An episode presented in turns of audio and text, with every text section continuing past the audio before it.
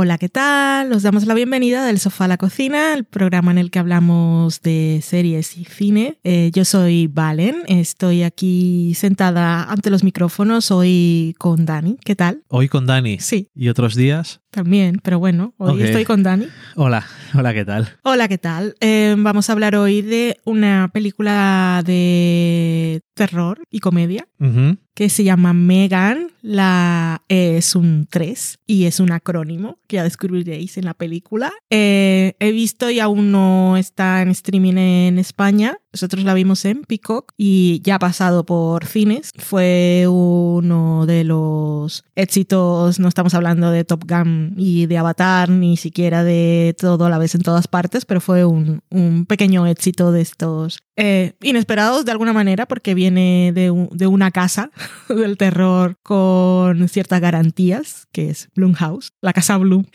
Y, cuéntanos un poco quién es esta gente de Blumhouse. Blumhouse es básicamente una productora que es eh, Jason Por eso se llama Blumhouse, y es una productora que está pues especializada en películas de bajo presupuesto. Es un poco la idea de, de Jason Blum de hacer películas que están resueltas con poco dinero, pero que son interesantes y que puedes que nunca pierdes dinero haciéndolas. ¿Como cuáles, por ejemplo? O ganas mucho, como Get Out, Whiplash, Insidious, The Purge, Sinister, Paranormal Activity, eh, todo películas que han ganado dinero. Y en algunos casos han sido muy exitosas. Y se especializan es- sobre todo en el género del terror, pero bueno, he dicho Whiplash, también se puede decir que es de terror casi. Sí, es terror psicológico. Eh, pero eso se especializa en el tema de- del terror y además en este caso eh, está un poco coproducida y tal por la la compañía de, de James Wan, que es un director y, por ejemplo, que era el director de, de Malignant o que es la, vamos, de las últimas películas así un poco más que había hecho, de Annabelle, Insidious, las películas de Saw, eh, Demonic, también especializados en el terror. Y es un poco la eh, se lo debieron de llevar a Jason Blum eh, James Wan y su compañía. Dijo tenemos una, un argumento de una película de muñeco diabólico y Jason dijo "Hace- pues no hemos hecho ninguna de estas vamos me, me gusta y bueno, muñeco diabólico del siglo, iba a decir siglo XXII, estoy loquísima. Del siglo XXI, porque ellos tenían Sí. a Anabel también sí y Chucky es- eran Pero- muñecos y aquí estamos hablando de robot. Eso es, estamos eh, un Tecnología. poco. No hemos hecho ninguna en el sentido moderno, ¿no? Y eso está eh, dirigida por Gerard Johnston, que no ha hecho muchas cosas antes. Y el guion es de Akela Cooper y un poco la historia también de James Wan. ¿Y de qué va? La peli, pues eh, Alison Williams, que la conocemos de muchas cosas, de Girls, de Get Out, hablando de todo un poco y demás cosas. Y yo la vi en una película de Netflix que también estaba muy bien, que era de terror, que se llama Perfection. Ok. Eh, y hace que hace muy bien un tipo de personaje en concreto. Y aquí también continúa con ciertas cosas de ese tipo de personajes. Y ella es una. ¿Qué es ese tipo de personaje en concreto? Es que no sé ¿Qué hace cómo, no sé cómo explicarlo de una forma concreta. ¿Cómo lo explicarías tú, el tipo de personaje que es? Una persona Yo eh, creo que Alison... centrada en sí misma. Sí, Alison Williams es que es. eh, yo me arriesgaría a decir que cuando Lina Dunham hizo Girls, eh, las personas de las que se rodeó también alimentaron mucho sus personajes. Entonces, Ujú. cuando conocemos a, a Marnie, yo, yo sigo viendo cosas como. eh, no sé si es que Alison Williams eh, se metió tanto en ese personaje, para mí era mi preferido de Girls, Marnie, y mm, como que sigo viendo que to- todos los papeles que interpreta podría ser una Marnie en, una línea alternativa que ha tenido otro tipo de vida. Porque cuando lo vemos en Get Out, es, es una persona que no es, no es una persona mezquina, sino que una, siempre son personajes privilegiados Ujú. y que por eso tiene eso de muy, es muy narcisista. Sí, es narcisista, un poco ciego a la Y realidad. Sí, que está de- desconectada de la realidad, es eso. Que no hace las cosas porque tenga una Maldad. innata, sino que pues ha, ha crecido de una forma que solo puede ver la vida desde, ese, Como Alison desde esa Williams. situación. Correcto. Todos sus personajes son muy Nepo Babies. Pero bueno, en este caso, eh, en el de esta película, no, no lo es. Es un No. genio de la programación y de la ingeniería. También es siempre una mujer muy inteligente. Sí, aunque con sus limitaciones. Sí, inteligencia emocional es más complicada. Ahí Eso sí, es ahí donde falla. Ahí es donde le falla, sí. Es un alfabeto emocional. Y básicamente la premisa es eso, que ella es una eh, diseñadora de software, programadora de inteligencia artificial, ingeniera, robótica, y es trabaja en una compañía para la que es la base, la creación de unos, unos furbis básicamente, pero más modernos. Y, y ella además pues tiene otras ambiciones, está trabajando en un- una cosa un poco más avanzada.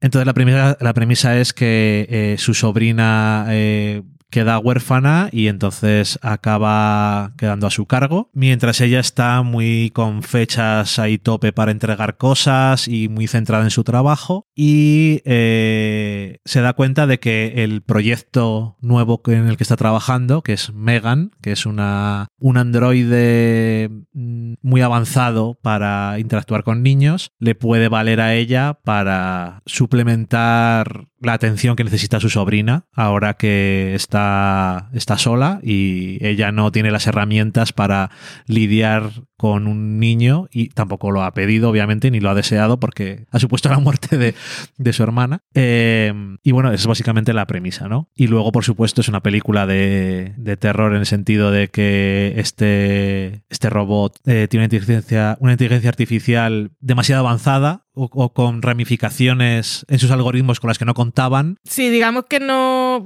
como lo dice muchas veces, no le habían dado los protocolos correctos, no le habían puesto muchos límites porque eh, su, Prototipo. su es un prototipo que cuando lo pone ella a funcionar aún no ha sido testeado y sobre todo que eh, eso no le había puesto límites porque lo que quería era que fuera una inteligencia artificial que fuera aprendiendo conforme está en compañía de, de los niños. Y todos sabemos que eso siempre acaba bien, ¿no? Eh, ahora, que estamos en, el- en los primeros momentos de la, inteligencia, de la inteligencia artificial que está aprendiendo y demás, eh, solamente vemos estas películas como qué pasará dentro de 10 años, ¿no? Mm. Eh, y nada, eso, ¿qué puede salir mal? Pues todo. Es película de terror, pero es también poco... Es una comedia, ¿no? Es un- Sí. Eh, es una. Es un poco sátira crítica de ciertas cosas de eh, las empresas que hacen estos productos y de la ambición de hay que sacar las cosas para ganar dinero, aunque no sepamos exactamente cómo funciona esa inteligencia artificial. Al mismo tiempo toca un poco las cosas de la tecnología, pero. También un poco comentario de confiar en la tecnología como la compañía y De guía los de niños, los sí. niños cuando no los puede supervisar. Y al mismo tiempo, eso también comenta sobre una, eh, la forma esa que tiene mucha gente de subcontratar la educación y el entretenimiento de tus hijos par- mm, para que no te sea un inconveniente. Hmm. Y este es el caso extremo. ¿No? Y nada, eh, pues eso es la película. Sí, sí es eso. La protagonista son el personaje de Alison Williams, su sobrina, y Megan. Eh, ¿Es de bajo eh, presupuesto la película? Sí, porque al mismo tiempo es bajo presupuesto, pero al mismo tiempo como de la vieja escuela, en el sentido de que este androide es, no está hecho por ordenador.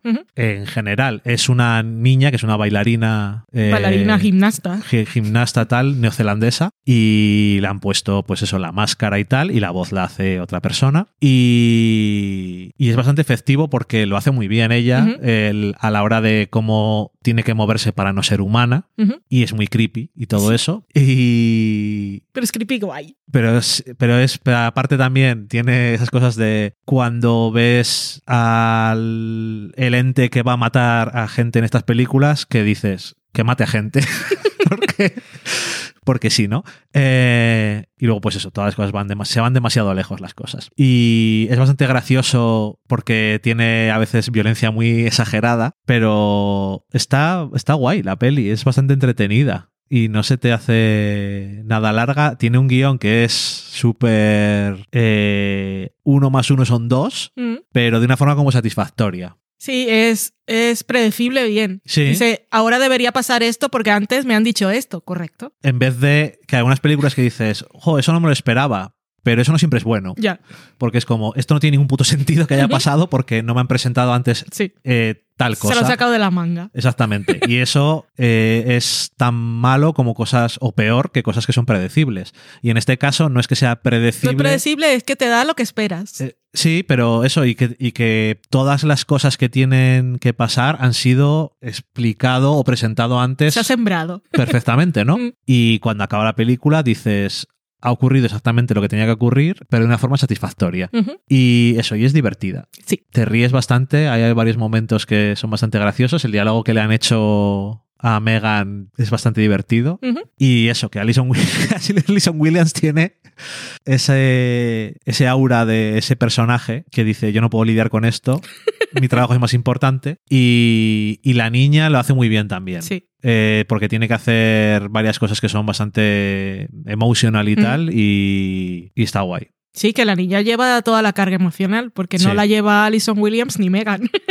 No, Son, pero cada, las, las tres son un perfil diferente de personaje. sí, y luego tienes, a, por ejemplo, a el jefe de, del personaje de Alison Williams, de Gemma, es Ronnie Chan, que es un cómico también, y es como un jefe de forma cómica. Que a mí me encantó porque luego, no, no en relate, pero sí para, para que veas de dónde viene el comentario, eh, salía en el pre-show de Chris Rock, que hizo el evento, el primer evento en directo de Netflix, que lo vimos porque yo estaba de vacaciones, y me hizo gracia porque el- en el pre-show me puse a ver qué comentaba la gente en Twitter y había un montón de gente que lo reconocía a él, no porque fuera cómico, lo hubieran visto en The Daily Show ni en ninguna parte, sino, hostia, el jefe chungo de Megan. Me encanta. Hombre, probablemente de lo que ha hecho él es de lo que más se le conoce, porque eso es de stand-up y tal, y salían de Daily Show durante Mm. mucho tiempo, pero el Daily Show, Claro. eso es... Y entonces ves el impacto cultural de Megan. Exactamente. y bueno, también salían Crazy Rich Asians, pero bueno, eso también fue un éxito, pero yo qué sé. En diferente gente probablemente. Pues te lo tenés más fresco igual. Y también es, es más fresco. Pero bueno, eso, que... y más cómico. Que sí, que cuando lo... Cuando te pones, que dices, es una elección, cuando pones a tu jefe que es directamente Hmm. alguien que es, bastante gracioso en el papel que le han puesto, pues ya estás diciendo qué tipo de personaje es. Sí, porque si no siempre tipo- tiras al perfil Elon Musk o el señor de Facebook, Sí. así más tal. Y es más aburrido Sí. también, ¿no? Y esto es, pues eso, un personaje que está guiado por la avaricia, Mm. básicamente, ¿no? Y pues eso también tiene... Pero es súper realista también, como Sí. escríbeme la presentación que se nota que sepa de qué estoy hablando. Que diga unas frases que se nota que sepa de qué estoy hablando. Pues eso, es lo que pasa. Claro, Porque, él porque yo no, tiene por qué saberlo. Yo he puesto el dinero o soy el que lo lleva esto, pero no, no, me, no me digáis que... sepa- Robótica no estudié, pues si no lo habría hecho yo. Exactamente.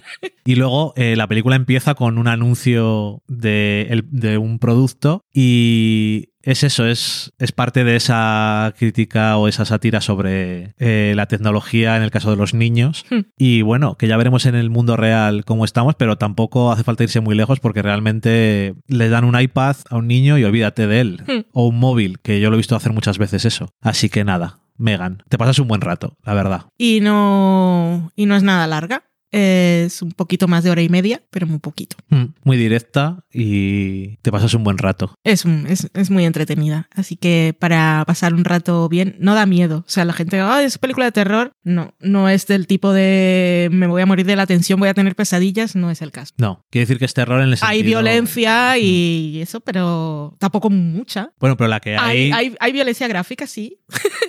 pero eso, que no es, no es una película que os va a dar pesadillas. No. A no ser que sea por otras cosas. Mm. Que digas, debería dejarle a mi hijo... en fin, pues eso. Ahí, ahí está Megan, a ver si llega a streaming pronto a España, que sepáis que cuando llegue pues la tenéis ahí como una buena opción para fin de semana, que es peli de esas si os gusta ver en casa con palomitas y tal, que yo siempre pienso, podría comer más palomitas cuando veo películas en casa porque no me gusta hacerlo en cine y es como una cosa de asociación, si voy a ver algo que es divertido, Mm. me gusta la idea de comer palomitas, pero luego cuando estoy comiendo me escucho a mí misma masticar y mm, me pongo muy nerviosa. Porque ya no es el ruido que hacen los demás, es escucharme a mí misma masticar mientras estoy viendo una película, no puedo con Me estoy estropeando la película yo Sí, misma. Es terrible, es terrible. Pero Mm. bueno, puedo hacer palomitas para olerla. Interesante. Es la idea esa de, del cine de voy a pasármelo bien, como los hombres que adiós. Hasta luego.